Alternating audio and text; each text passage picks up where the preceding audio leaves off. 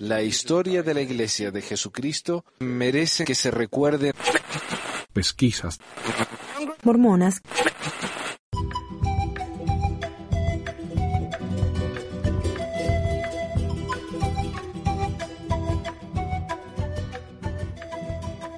Hola a todos, bienvenido a otra edición de Pesquisas Mormonas. Les habla Manuel y hoy estoy con el amigo Horacio. Gracias por estar con nosotros, Horacio. De nada, Manuel, un gusto. Hoy con Horacio vamos a hablar acerca de un discurso que es algo que me lo guardé para cuando pueda hablar con él, porque esto da para una conversación. Esto es un discurso del Elder Packer, que no tiene nombre en realidad este discurso, porque no fue publicado, sino que fue dado al Consejo Coordinador de la Iglesia en 1993. Eh, como digo, esto no fue publicado, no fue impreso, sino que eh, existen las, ¿cómo se dice?, transcripciones del discurso hasta hoy. Y es uno de los discursos famosos de Packer. Y yo lo llamo el discurso de los enemigos de la iglesia, porque habla acerca de ese tema. Y esa es la parte más interesante de este discurso. Así que vamos a, pasar a leer entonces. Lo que vamos a hacer es, vamos a tomar turnos a eh, leyendo. Y a medida que nos salga o surja algún comentario, lo vamos a hacer. Pero me parece que el discurso también habla por sí mismo. Eh, a ver, voy a comenzar yo. El duodécimo capítulo de Alma es como un campo lleno de piedras preciosas que yacen sobre la superficie. He elegido como mi texto una piedra muy pequeña, muy preciosa, de solo 18 palabras. Después de haberle dado a conocer el plan de redención, Dios les dio mandamientos de no cometer iniquidad. Alma 12:32. Hace 38 años vine de Brigham City a la oficina que ahora ocupo en el edificio de la administración para ver a Elder Harold B. quien junto al presidente Joseph Fielding Smith era el miembro más antiguo del quórum de los doce. Yo acababa de ser nombrado supervisor de seminarios e institutos de religión.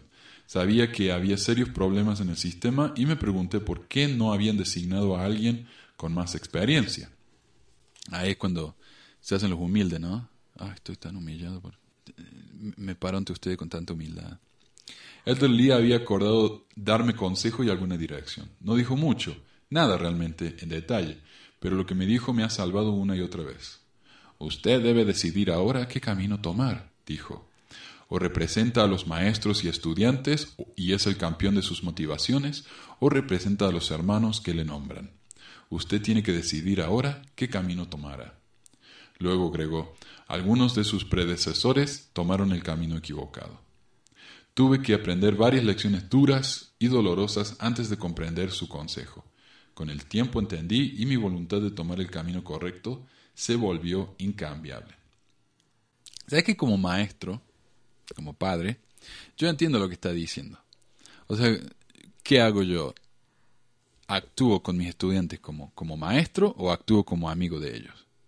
Si actúo como amigo de ellos, lo único que vamos a hacer es jugar todo el día. Si actúo como maestro, voy a tomar la responsabilidad de decir no. Yo sé que esto es lo que ustedes quieren, pero esto es lo que debemos hacer.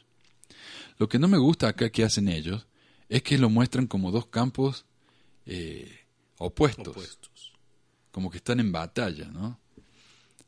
¿A quién vas a seguir? ¿A los hermanos o a los estudiantes? Y eso, eso es lo feo también, el, el, blanco y negro, el nosotros en contra de ellos, a pesar de que los estudiantes son parte de la iglesia. Eh, perdón. Una de las primeras lecciones fue también mi primera lección en correlación. Y quiero aclarar, esto de la correlación es relativamente nuevo. Antes, me cuenta mi esposa, ¿no? Que ella era miembro de la iglesia allá en, Arizona y después en, en, Oregon. Y la iglesia lejos de Utah era muy diferente. Hacían obras de teatro, ellos eh, creaban sus propias organizaciones, sus propios programas, pero poco a poco la iglesia fue cambiando eso. Y ellos dijeron, no, nosotros tenemos que asegurarnos de que lo que está acá es igual que lo que está allá. Entonces uno va a una iglesia en China y es exactamente igual que una iglesia en Sandy. Al menos la, en los materiales, los manuales. Eh, el piano. El piano, sí, a pesar de que sea un país donde todo toca en guitarra, nadie toca piano, hay un piano. Sí. Mira, en, mi barrio en Argentina, la mitad de los miembros tocaban guitarra, nadie tocaba el piano, no había música en la iglesia. Pero estaba el piano. Podríamos haber un organito casi había así. Eh, pero bueno, esa es la correlación, ¿no? Tratar de hacer que todo sea igual. Y eso, como digo, es relativamente nuevo. Y Yo eso diría- marcó la enseñanza, que se enseñara lo mismo. Sí. Y, y, y entonces tenemos los manuales de, de, de, de los sacerdocios, los manuales... Antes, Escuela dominicana. antes por ejemplo, yo, yo fui al museo de, de la iglesia en México y ellos tenían los manuales que hacían los líderes en México, hacían sus propios manuales, basados en los discursos de los profetas, pero, pero se notaba que era un, era un librito hecho medio de forma casera, ¿no? Ahora no, ahora si uno está en México, como te digo, está en Katmandú, donde esté, te mandan los manuales de acá de Utah. Y son todos exactamente iguales. Entonces. ¿Cuándo empezó esta correlación? Yo no estoy seguro, pero me parece que empezó o a fines de los 70 o, a- o en los 80.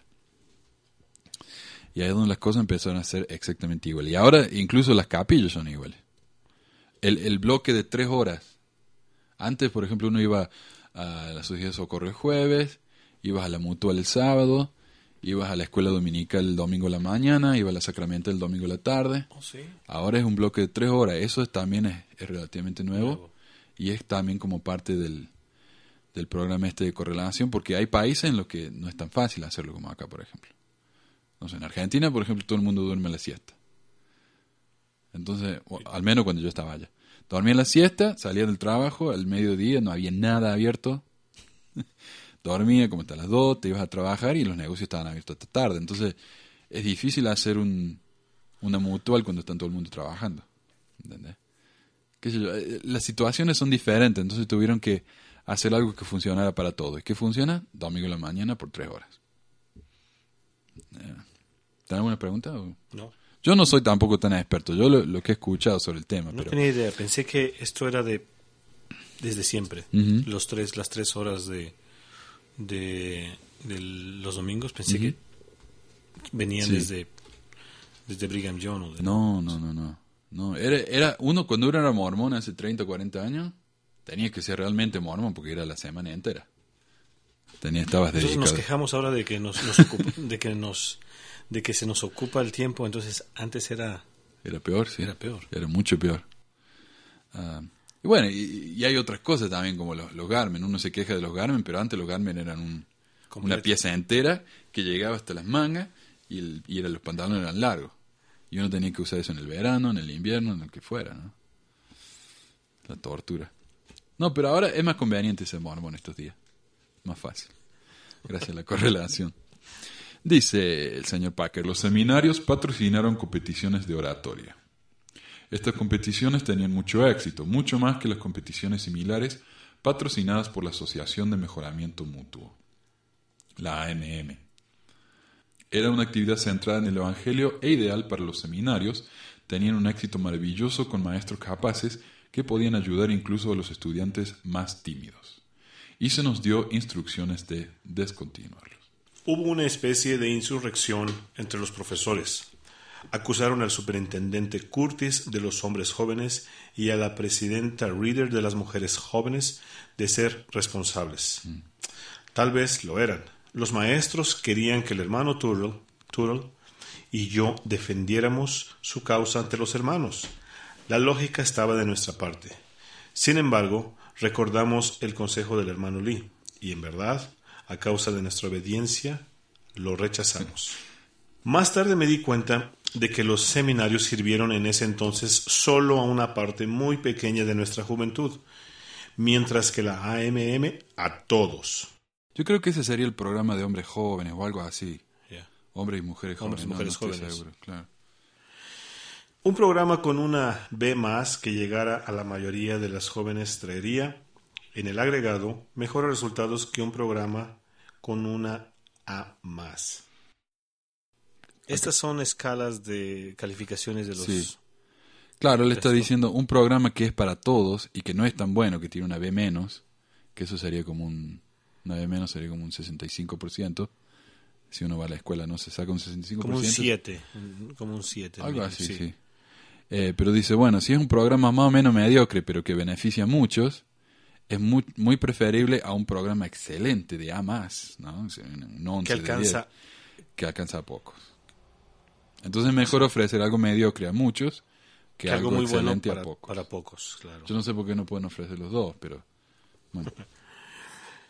No fue hasta muchos años después, cuando surgieron algunos otros problemas, que me di cuenta de que esas competiciones, aunque estaban centradas en el Evangelio, sacaban a los profesores de sus responsabilidades de enseñar el Antiguo y el Nuevo Testamento a los adolescentes, y los orientaba a una mentalidad centrada en actividades.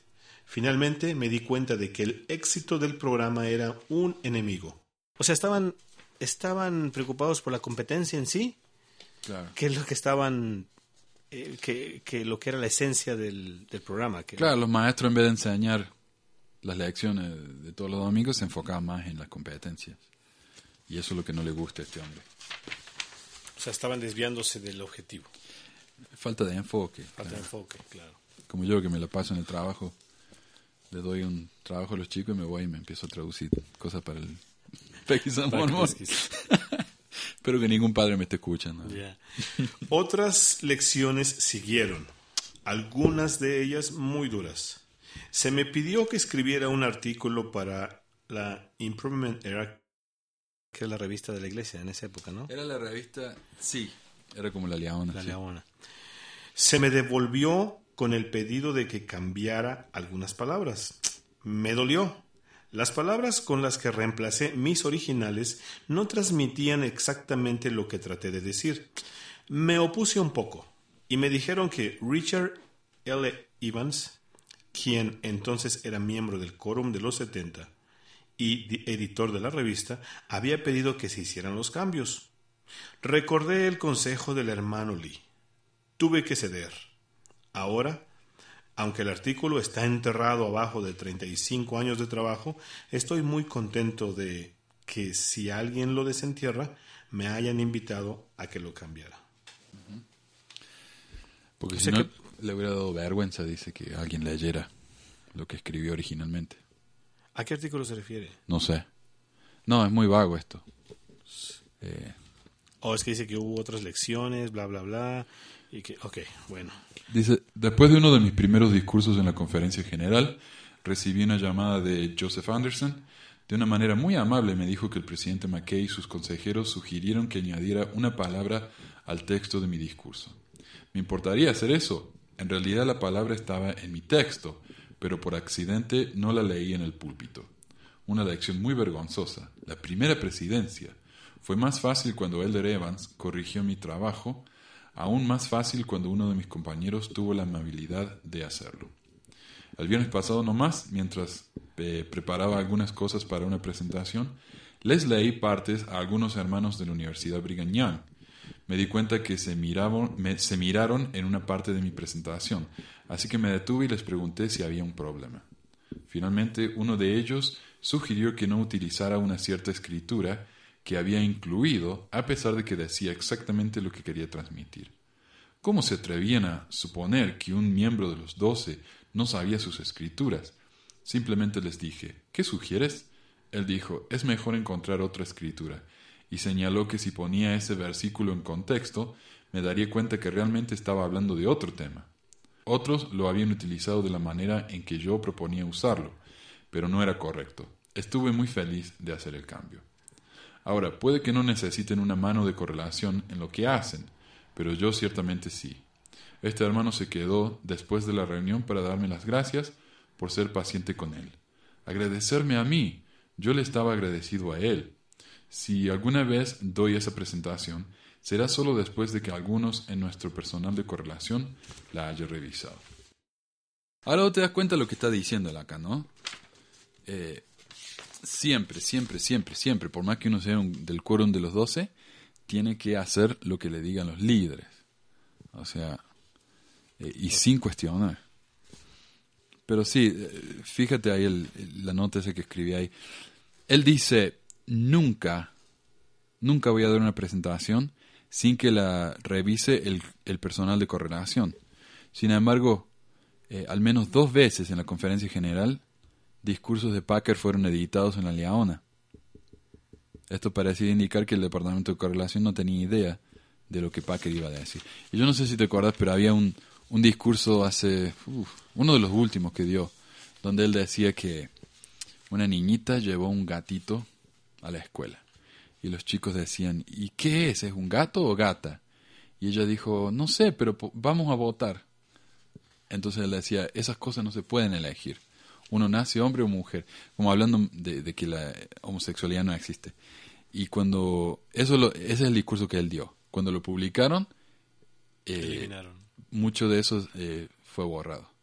O sea que editaron el discurso de Packer. Pero él dice que nunca daría una presentación sin que Se lo, el, el correlación se lo mire. Curioso, ¿no? o sea, se contradice.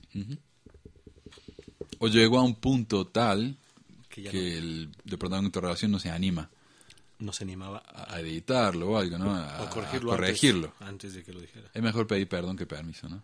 Claro. Así que fueron y se lo editaron después.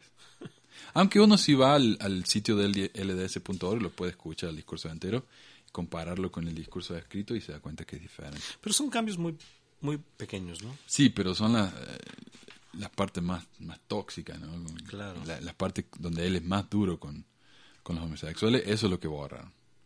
O sea que después de todo a la iglesia le importa lo que cierta gente Sí, los piensa. cambian ¿por qué? porque empiezan a haber reacciones de Oh, empiezan a haber sí. reacciones inmediatamente de la gente hacia ciertas palabras que se usó, entonces tienen el tiempo para antes de imprimirlo darle un retoque.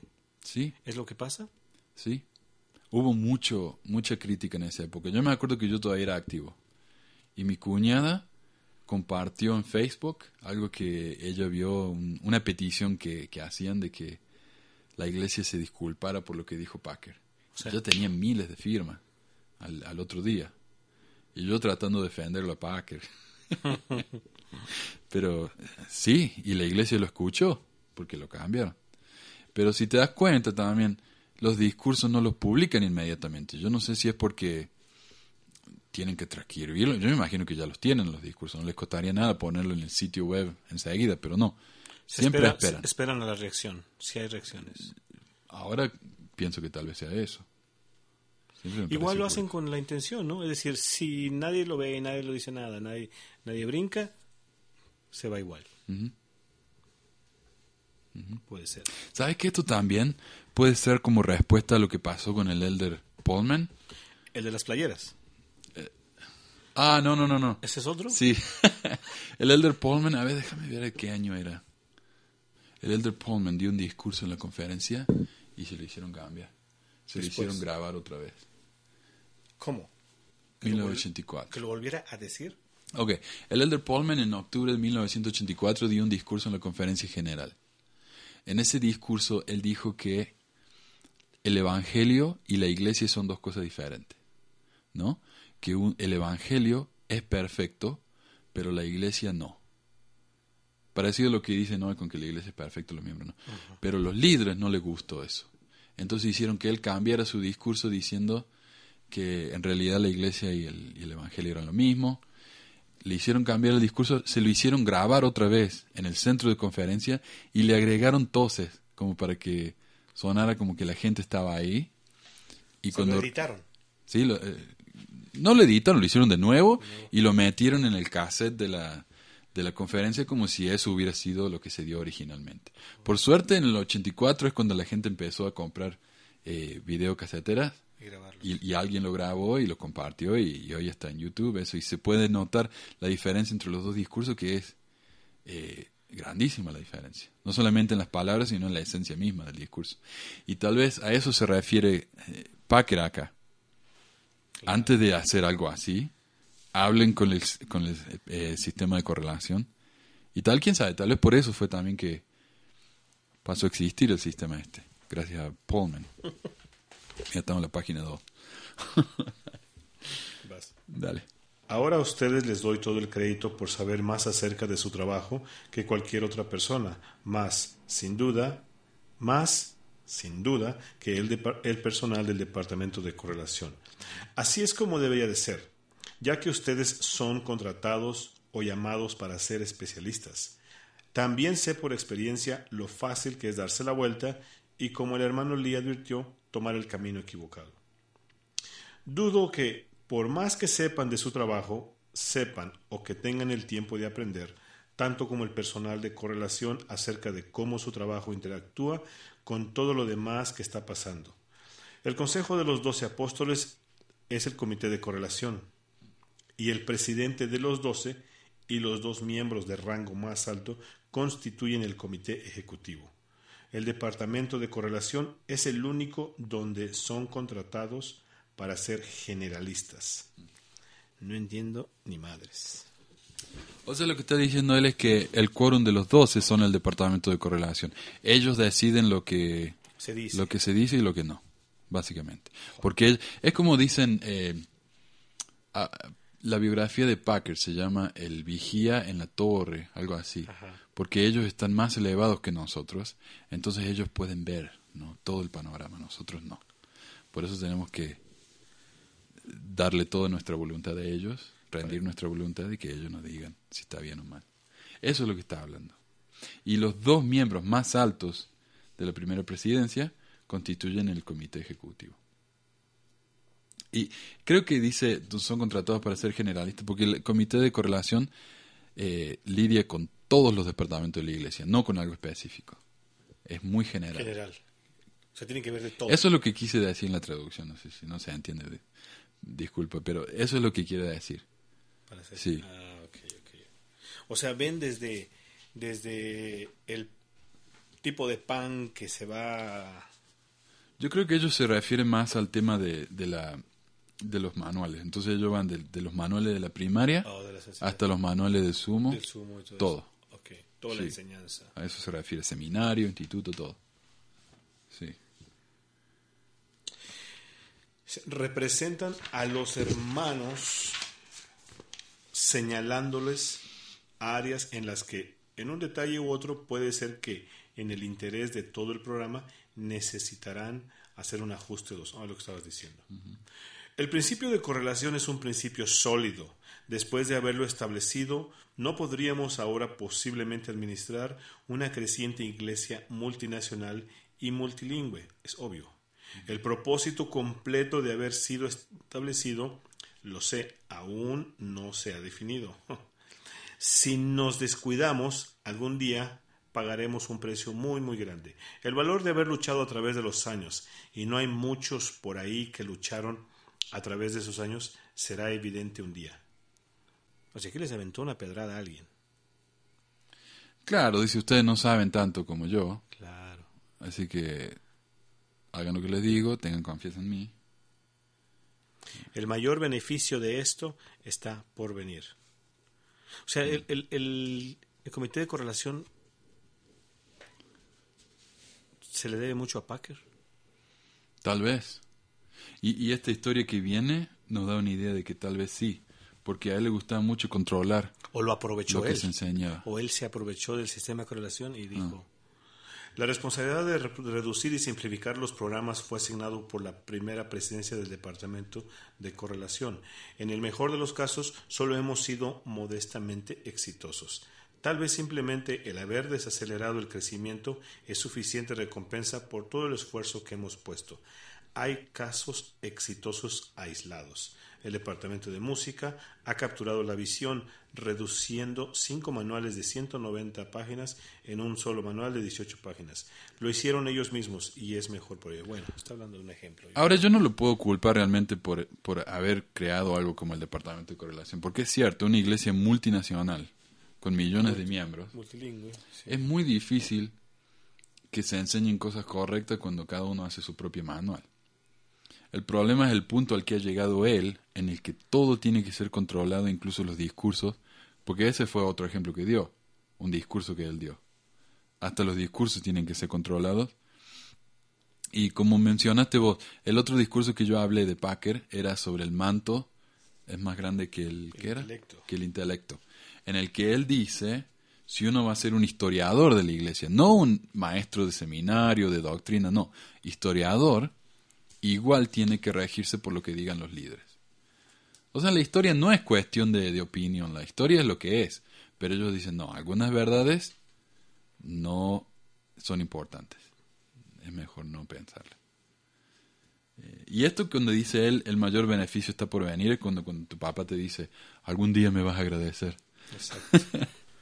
Es lo mismo. sí. Obedéceme y algún día sabrás por qué te lo digo. Claro. Ah, tal vez muchos de nosotros somos firmes defensores de nuestro propio trabajo especializado o somos tan fuertes protectores de nuestro propio terreno que terminamos tomando el camino equivocado. Tal vez al menos caminamos de lado. Debemos simplificar y reducir. Claro, no, no es que nos vamos para atrás al no escuchar a los líderes, sino que tal vez estamos yendo de lado y no estamos estancados. Eso es lo que quiere decir. Debemos simplificar y reducir. La simplificación y la reducción vendrán. Si no podemos hacerlo por nuestra propia cuenta, y parece que estamos en esa circunstancia, el futuro va a vernos haciendo a toda prisa lo que podríamos haber hecho con deliberado cuidado si hubiéramos seguido, perdón, si hubiéramos seguido la visión que se nos ha dado. Seguramente han estado observando con ansiedad la evaporación mundial de los valores y normas en la política, el gobierno, la sociedad, el entretenimiento, las escuelas. ¿Podrían estar sirviendo en la iglesia sin haber recurrido a esas páginas, en las revelaciones y a esas declaraciones de los profetas que hablan de los últimos días? ¿Podrían, al trabajar para la iglesia, no ser conscientes de o haber ignorado sus advertencias? ¿Podrían ser ciegos a esta nueva tendencia que están teniendo lugar? ¿No son conscientes de la tendencia que está teniendo lugar en la iglesia? ¿Podrían no creer que es fundamental que todos trabajamos juntos y dejemos de lado los, los intereses personales y todos enfrentemos el mismo camino? Y ahí lo que está haciendo él es, eh, está tratando de asustarlos, ¿no? El mundo se está yendo al, infierno y si, si- no nos escuchan a nosotros, ¿cómo van a permanecer? Es tan fácil alejarnos sin que nos demos cuenta qué nos pasó. Hay tres áreas en las que los miembros de la Iglesia, influenciados por la agitación social y política, están siendo atrapados y desviados. Elegí estos tres porque han invadido grandemente la membresía de la Iglesia. En cada caso, la tentación, la tentación es darnos vuelta y enfrentar el camino equivocado, y son difíciles de resistir porque parecen tan razonables y justos. Ok, nos va a hablar de tres peligros muy grandes para la iglesia y para los miembros, ¿no? O sea, cuando uno piensa, ¿qué es un peligro para, para Dios y para sus profetas? No sé, yo imagino algo así como de, de Hellboy o una historia, ¿no? Lleno de demonios atacándonos. Pero no, no tiene nada que ver con eso. Lo que me llama la atención es cómo prepara a los oyentes en su discurso eh, para hablarles de un de supuesto peligro problema cómo los, los, los prepara con este miedo de oh, el- eh, y les hace ver que la pertenencia a la iglesia es como lo único que Bueno, y, y es lo que escuchamos en el último discurso ¿no? de la conferencia. Si se van de la iglesia, ¿a dónde, ¿A dónde se van, van? a ir? Exactamente. Porque es lo único que hay. O el, el discurso del año pasado donde decía, eh, manténgase en, el, en la iglesia que es como el bote en el medio del océano. ¿Qué pasó para que dijeran eso? Hubo un La gente Ah, no, el atentado de Miami de lo- de- del bar gay, que dijeron, el, Ah. el apóstol dijo, ¿qué tienen que andar haciendo allá? O sea, Claro. pueden estar en la iglesia. claro. Porque nunca hay atentados en la iglesia. Sí, no, sobre todo. Bueno, Pero bueno, si no fuera por discurso, por retórica como esta, tan inflamatoria, nadie andaría reventando bares gay. Porque las personas que... Mira, por ejemplo, acá hay muchos casos de, de clínicas de abortos que han sido bombardeadas y la gente que bombardea esas clínicas de aborto son los cristianos más fundamentalistas. O sea, estos no son los, los diabólicos, ateos, lo que fuera, no, son cristianos. Así que bueno. ok. Bueno, empecemos. Los peligros de los que hablo vienen del movimiento lésbico gay, del movimiento feminista, ambos de los cuales son relativamente nuevos, Y el des, o sea, nuevos, o sea, esto no existía en la antigüedad. Y el A mí me extraña que diga eso porque el movimiento feminista viene de los 1800. Hay, han habido tres olas de feminismo, pero la primera ola apareció a fines del siglo XIX, casi un siglo antes de este discurso. Pero para él son relativamente nuevos. O sea, eh, es como vive en una burbuja. Es la burbuja en la que vive, no tiene Claro. ni idea de lo que pasa en el mundo. Y el desafío, el tercero es el desafío siempre presente de los llamados eruditos o intelectuales. Nuestros líderes locales deben hacer frente a estos tres cada vez con mayor frecuencia. En cada caso, los miembros que están sufriendo tienen la convicción de que la Iglesia de alguna manera está haciendo algo malo o que no está haciendo lo suficientemente, suficiente por ellos. Para ilustrar esto, citaré brevemente cartas sobre cada uno de esos temas. Han sido elegidas de entre muchas cartas que han llegado en las últimas semanas. Estas han llegado en tan solo los últimos días. Este discurso lo dio 1993. O sea, estamos hablando hace 23 años. Um, ah, el, el- el movimiento feminista va tan atrás que gracias al movimiento feminista las mujeres tienen el voto hoy en día, ¿no? O sea, las mujeres pueden tener pertenencia, porque en esa época, en los 1800, las mujeres no podían tener posesiones. Era todo del marido, incluso los hijos. Y ellas eran una posesión más. Claro. Y él eh, solamente hacía falta que el marido dijera te divorcio y se acabó. Pero eso es lo que le molesta a este hombre, ¿no? Que, que este tipo de cosas existan. Ahora, él dice que las personas que son víctimas, le llama él, no como los, los gays y lesbianas, movimientos feministas, ellos se quejan de que la iglesia no está haciendo lo suficiente por ellos. Y él, y él ya nos dijo, con la historia del, de la AM, AMM, que lo que tenemos que hacer es enfocarnos en, la- en lo que beneficia a la mayor cantidad de gente, no a los pocos. ti.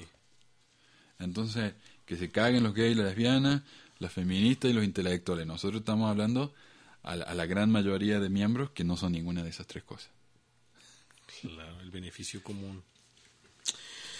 Ok. La primera carta es de un hombre joven, posiblemente un activista de derechos gay. El 3 de mayo marca mi decimoctavo año en la iglesia. Como un mormón gay, he presenciado y experimentado de primera mano durante estos 18 años lo que se siente al ser un homosexual en una iglesia que a veces no acepta a sus miembros homosexuales.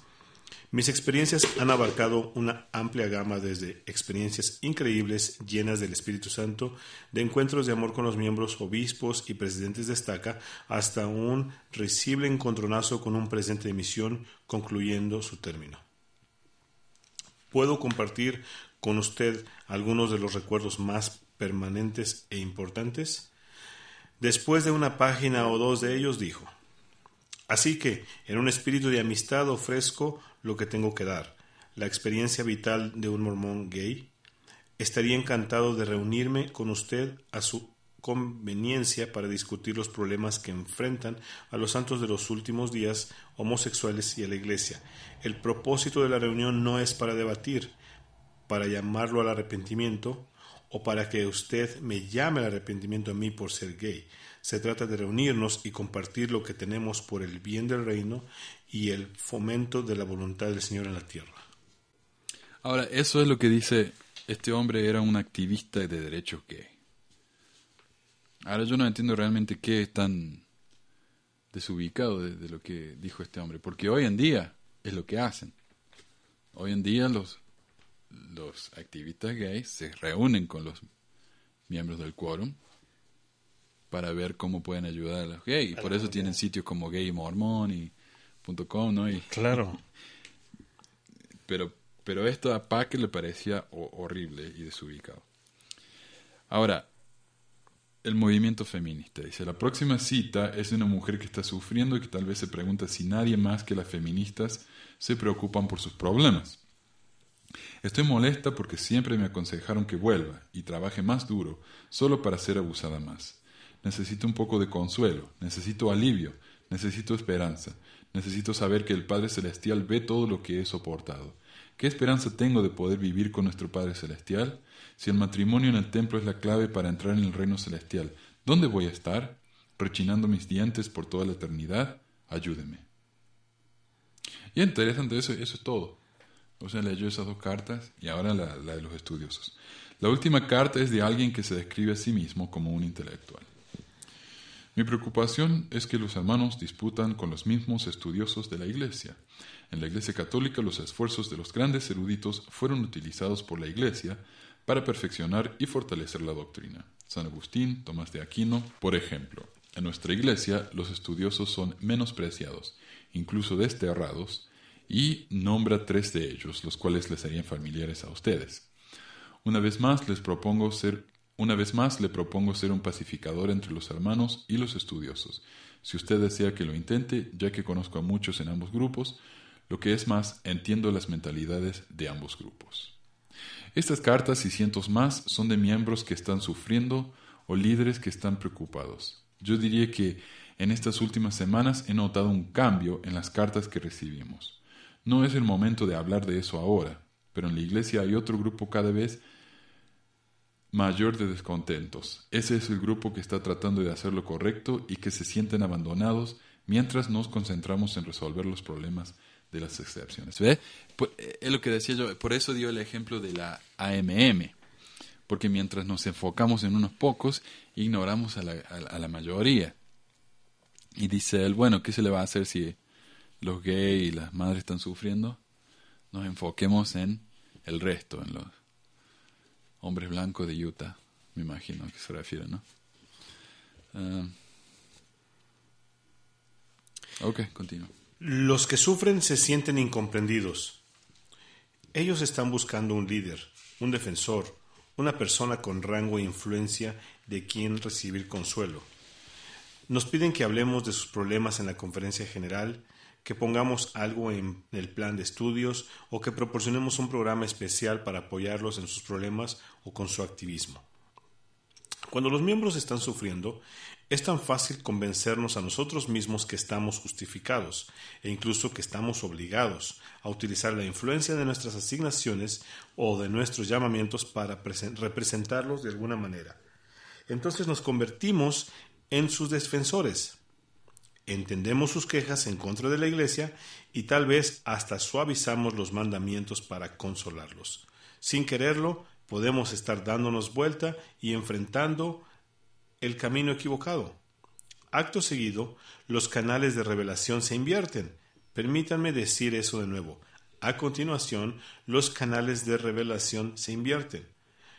En nuestros esfuerzos de consolarlos podemos perdemos nuestro rumbo y dejamos sin protección a esa sección de nuestras tropas a la que se nos asignó.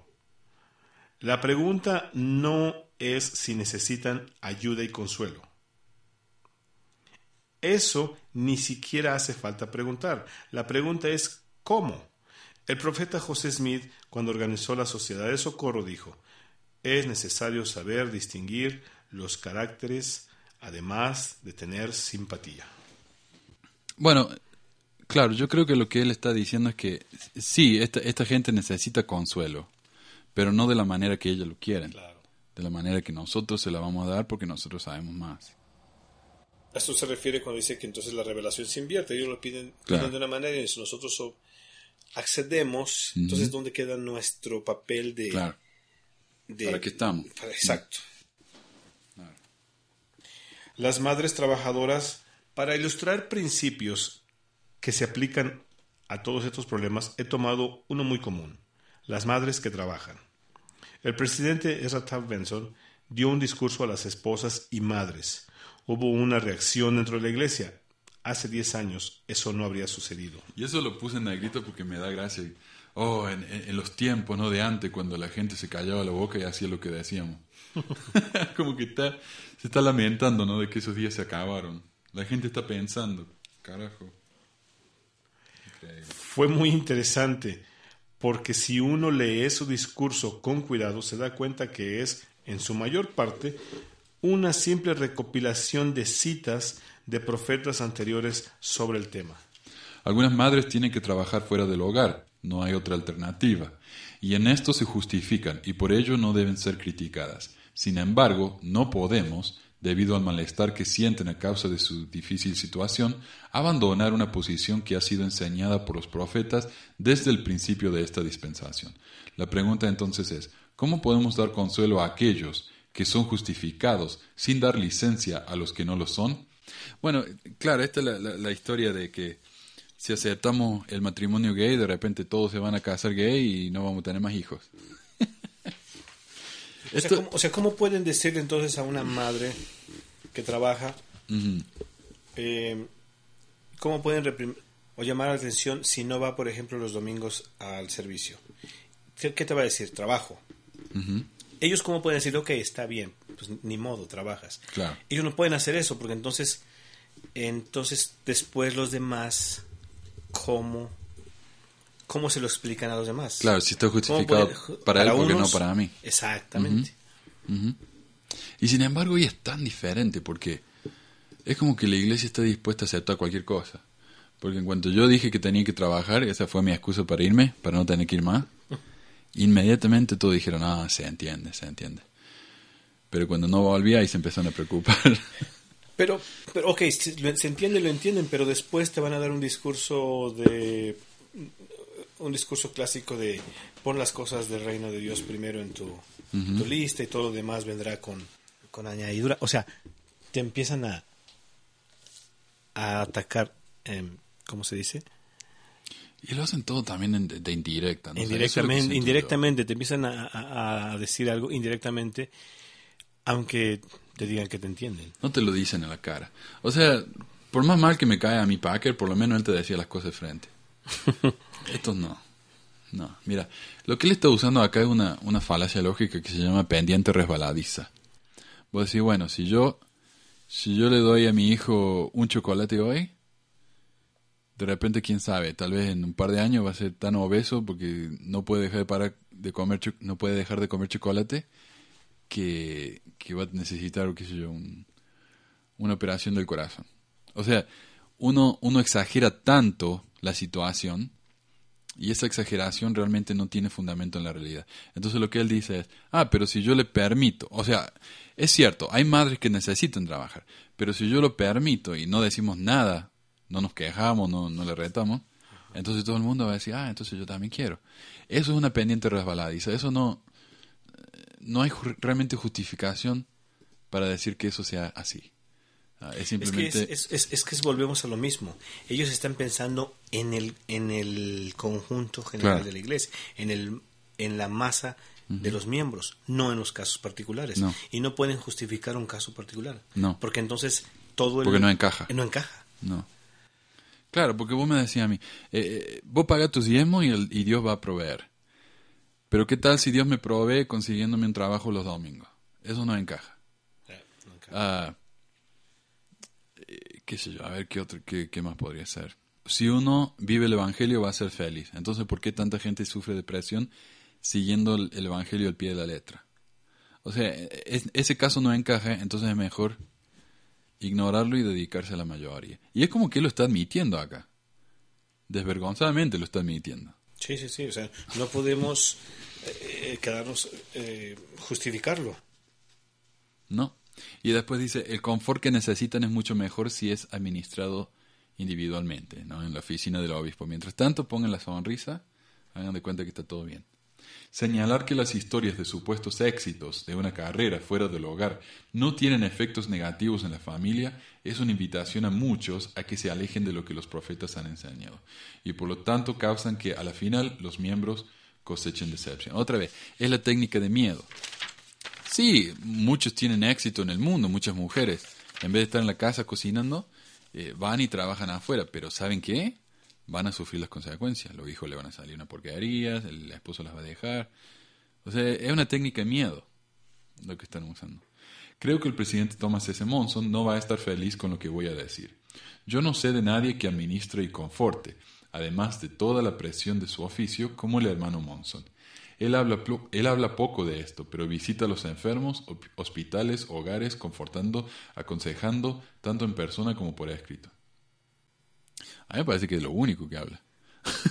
La- toda la viuda que visita.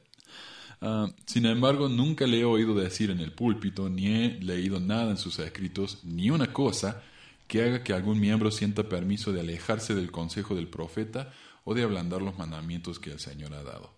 Hay una manera de dar el confort necesario. Si no tenemos mucho cuidado, pensaremos que estamos dando confort a aquellos pocos que lo merecen, cuando en realidad estaremos siendo permisivos con los muchos que no. El proceso de correlación está diseñado para evitar que cometamos tales errores en los manuales, en las publicaciones, en las películas, en videos, en aquellos programas especializados justificados. Entonces por eso los videos de la iglesia, los manuales, siempre enseñan exactamente lo mismo, nunca se desvían. Y hoy, que dicen lo- los homosexuales son, son hijos de Dios, pueden ser miembros, pero no cambiamos nuestra doctrina de que ellos no deberían actuar en sus tentaciones. Entonces, claro, lo que están haciendo hoy es siguiendo el consejo de Packer. Estamos consolándolos poco, pero no estamos cambiando la doctrina. O sea, no pueden ser am, permisivos con los con el- los demás. Mm. No. Wow. Hasta que les toca a ellos, ¿no? Yo digo, cuando a uno de estos le toque un hijo o a alguien que sea no un homosexual o una feminista, tal vez cuando les toque cerca, como al Dick Cheney. Sabía que la hija de Dick Cheney es gay. Dick Cheney, súper conservador, el vicepresidente de Bush. Oh. Súper conservador. Cuando la hija salió y admitió en público que era gay, de repente, él, él, él estaba ok con, Con los- con los gays. Y esto es lo que pasa con esta gente. Viven en una burbuja. Ellos no saben cómo vive la gente. ¿no? Ellos están rodeados de gente que los adora, le dice que sí a todo. Entonces ellos no saben. Y ese es el verdadero problema. ¿no? que Están aislados. No viven en el mundo ellos. Esas 15 palabras de Alma dicen, después de haberles dado a conocer el plan de redención, Dios les dio mandamientos. Hay muchas cosas que no pueden ser comprendidas ni enseñadas a menos que sea en términos del plan de redención. Las tres áreas que he mencionado antes están entre ellas. A menos que entiendan el plan básico, la existencia premortal, el propósito de la vida, la caída, la expiación, la resurrección, a menos que entiendan eso, los solteros, los abusados, los discapacitados, los abandonados, los decepcionados, aquellos con de- desorientación de género o los intelectuales no encontrarán consuelo. No pueden pensar que la vida es justa a menos que conozcan el plan de redención. Oh, esto es muy duro, ¿eh? Claro, o sea, estás infeliz ahora, no sos feliz, pero, pero baja la cabeza, seguir trabajando, algún día vas a Tener tu recompensa. encajar en la norma, sí. Claro. Sí, y, me, y esto es lo, lo que molesta tanto eh, LGBT cuando dice los con, des- con desorientación De género. desorientación de género. O sea, no es que uno sea gay, simplemente está desorientado. desorientado. O sea, no, perdiste Y la brújula. Hoy, en 2016, con el nuevo sitio de Mormon y Gay, han usado la palabra gay. Por fin. Les llevo 23 años nomás, pero... O sea, ese joven con desorientación de género necesita saber que ese género no fue asignado en el momento de su nacimiento mortal. O sea, no existe dentro del plan. Eso no existe dentro del plan. No, lo que él dice... eh, claro, no, sea, sí, no- tenés eso no razón. existe. Sí. Eso no existió. No, eso no, no, no entró ahí. En el plan eh, que fuimos hijos e hijas de Dios en el estado premortal. O sea, nosotros éramos hombres y mujeres Claro. incluso antes de nacer. Claro. O sea, Entonces no se puede cambiar. Sí.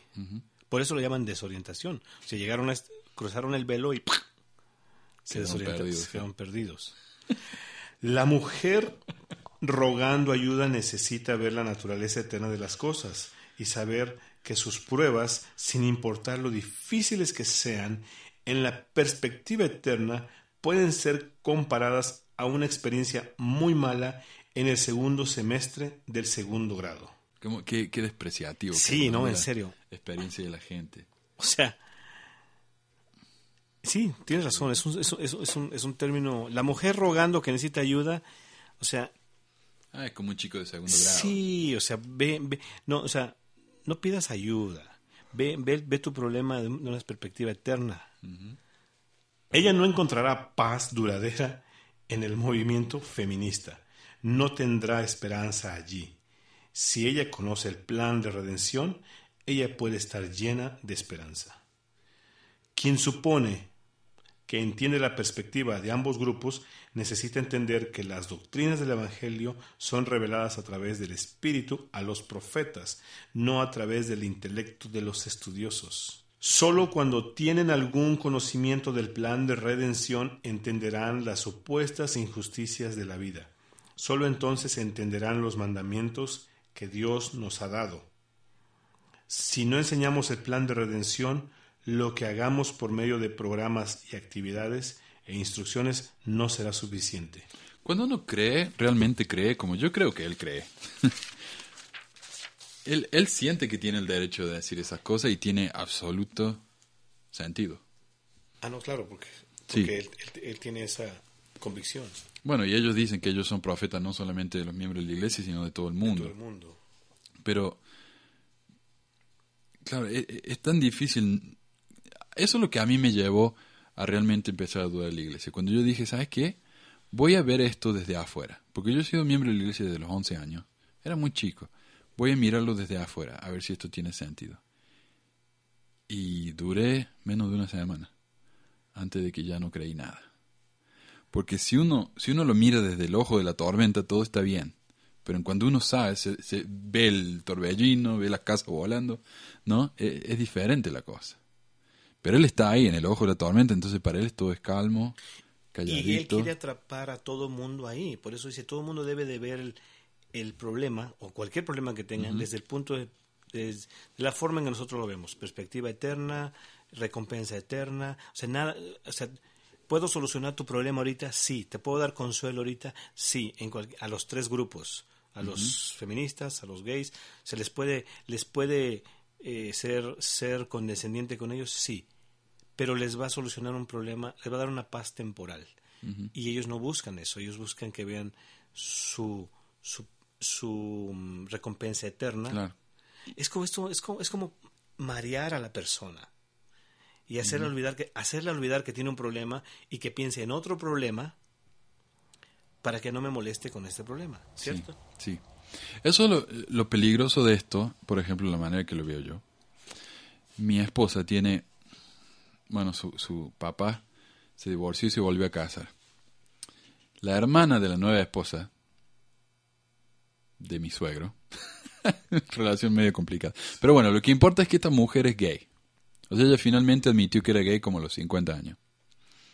Y ella, por años, quiso salir con hombres, porque ella es tan creyente en la iglesia. Quiso salir con hombres y no, no se le daba porque es gay. Pero ella decía, yo cuando vaya al reino celestial voy a ser normal otra vez y voy a poder tener mi familia. Pero ¿qué pasa si eso no es cierto? Desperdició la vida entera siendo miserable, estando sola, privándose de una familia, del amor, por una promesa no de de pastel en el cielo, ¿no? Ah. Y eso es lo triste, ¿no? Cuando, una- cuando obligan a que una persona viva triste toda su vida con la recompensa de algo que tal vez pueda llegar a ser. ¿Y cuál es la evidencia? ¿Cuál es la evidencia de que hay algo allá? ¿Qué evidencia tiene Packer de que eso es realmente real? Porque José Smith lo dijo. O sea, es el, el sentimiento en el pecho, ¿no? El calorcito en el pecho. Esa es toda la evidencia que tiene. Por eso él dice también, los historiadores, los eruditos, los, hay ciertas cosas que es mejor no saber. ¿Cómo puede ser cierto eso? Sea, pensemos en la época de Galileo, cuando la iglesia, él dijo, la tierra es redonda. ¿Cómo se, anima, se atreve a decir eso? Y lo mataron, ¿no? Por, por decir un hecho. Pero porque a la iglesia no le convenía, porque según la iglesia iba en contra de las escrituras. Y lo más importante del mundo eran las escrituras. Ah, no sé, me parece que me estoy desviando del tema. Así que mejor volvamos. Esta parte me toca a mí. Después de haberles dado a conocer el plan de redención, Dios les dio mandamientos. Enfrentamos invasiones de una intensidad y seriedad que nunca hemos enfrentado antes. Necesitamos estar unidos con todos los que miran en la misma dirección. Entonces la luz de la verdad, apareciendo sobre nuestros hombros, marcará el camino por venir. Si por alguna razón vamos por un camino incorrecto, no podremos ver esa luz y fallaremos en nuestros ministerios. Que Dios permita que un testimonio de la redención y el conocimiento de la doctrina sean tan fundamentales en nuestras mentes y en nuestros corazones que podemos avanzar con, una, con su aprobación. Esta iglesia prevalecerá. No existe ningún poder que pueda detener la obra en la que estamos dedicados. De esto ofrezco testimonio y de aquel que es nuestro Redentor, doy testimonio en el nombre de Jesucristo. Amén. Como dije, no hay, no hay mucho que, que, aclarar, que agregar. eh. No, su, su retórica del tipo es, es, es este, fuerte, es sin rodeos y sin desviaciones. O sea, ellos no se pueden desviar aunque vean eh, el problema enfrente. eh, su visión es, es la misma y como dijiste- lo leíste en el último párrafo, o sea, tratan de que esperan que todo mundo siga siga la misma ah, el mismo camino con la misma perspectiva que siguen ellos. La verdad que aburrido, ¿eh? No hay lugar para diferencia No. de opiniones. No, no hay. Y eso es la correlación. Todo igual. To- Todo exactamente. igual. Así que bueno. O sea, y, y en realidad el, el, el- la escritura que utilizó en un principio es apropiada al tema.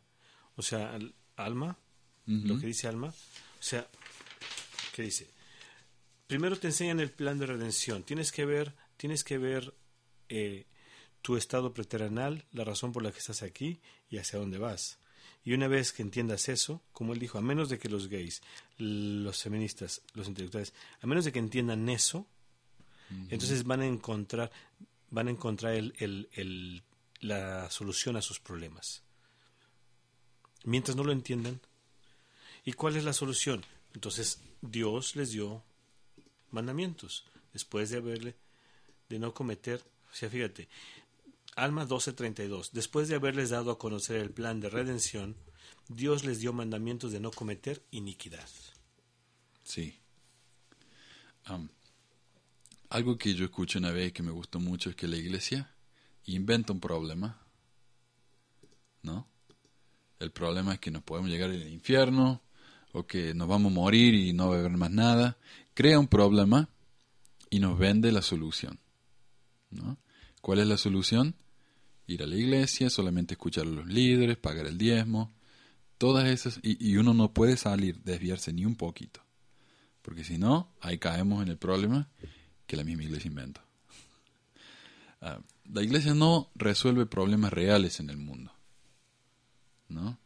Prefiere construir un mall de 1.500 millones de dólares a realmente ayudar a la gente. Que donan 50 de silla de ruedas y ya lo ponen en todos los diarios. Pero, pero lo que ellos quieren es que uno siga ciegamente ¿no? lo que ellos dicen. Y eso es, eh, y eso es exactamente lo que estaba hablando él acá. Así que, Y, y si no eres parte del de de la iglesia, te conviertes en, en una profecía autocumplida. decir, exacto. los que se van, los que los que no siguen los mandamientos, los que ah, apostatan, los que mm, siguen estos tres grupos feministas, eh, intelectuales, gays, eh, terminan no siendo feliz, se terminan teniendo problemas, terminan teniendo, pero todo mundo tiene problemas dentro, fuera de la iglesia. Pero no solamente eso, porque mira, si, si yo soy un miembro muy fiel, y a mí se me enseña que solamente hay dos sexos desde la preexistencia, y mi hijo me sale gay, yo tengo dos opciones. Uno, o rechazar lo que los líderes me han dicho para aceptar a mi hijo, o rechazar a mi hijo. Cuando yo rechazo a mi hijo, inmediatamente la, la vida de mi hijo va a ser miserable. Entonces, es la profecía autocumplida. Yo estoy haciendo que mi hijo sea miserable, no porque realmente lo es, sino porque yo estoy actuando de la manera en la que estoy actuando. O, o, por ejemplo, dicen, oh, estos gays se ven muy felices, asegurémonos de que no se puedan casar. No, o sea, est- están tratando ellos de hacer que la vida de ellos sea difícil, para que se cumpla la profecía que ellos mismos han hecho. Que ellos mismos han hecho. Muy buena discusión, como siempre, acá con, con ah, Horacio. Muchísimas gracias de nuevo por estar en el programa. Tenemos que hacerlo más. Esto es mucho más divertido que hablar yo solo al micrófono. Y eso es lo que me dice la gente. Y si no están equivocados, tienen que mirar a donde miramos nosotros. Ah, también. Sí, cierto. así es. Dejen de quejarse, por favor. Ah, si tienen un problema, piensen en otra perspectiva, por favor. Perspectiva eterna. Perspectiva eterna. de- dejen de quejarse. Gracias de nuevo y nos vemos la próxima. Hasta luego. Adiós.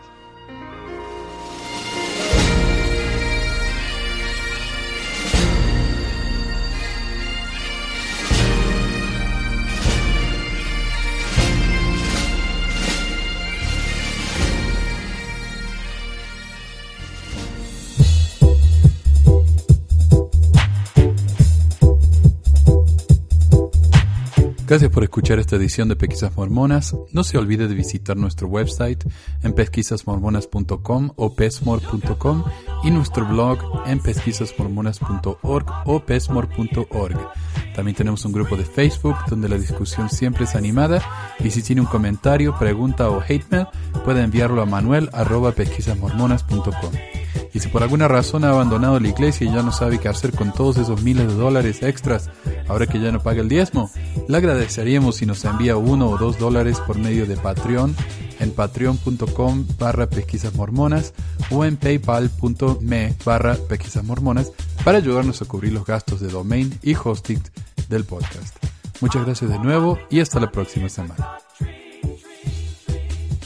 La música del comienzo del podcast es la canción de la primaria Historias del Libro de Mormón por Clive Romney.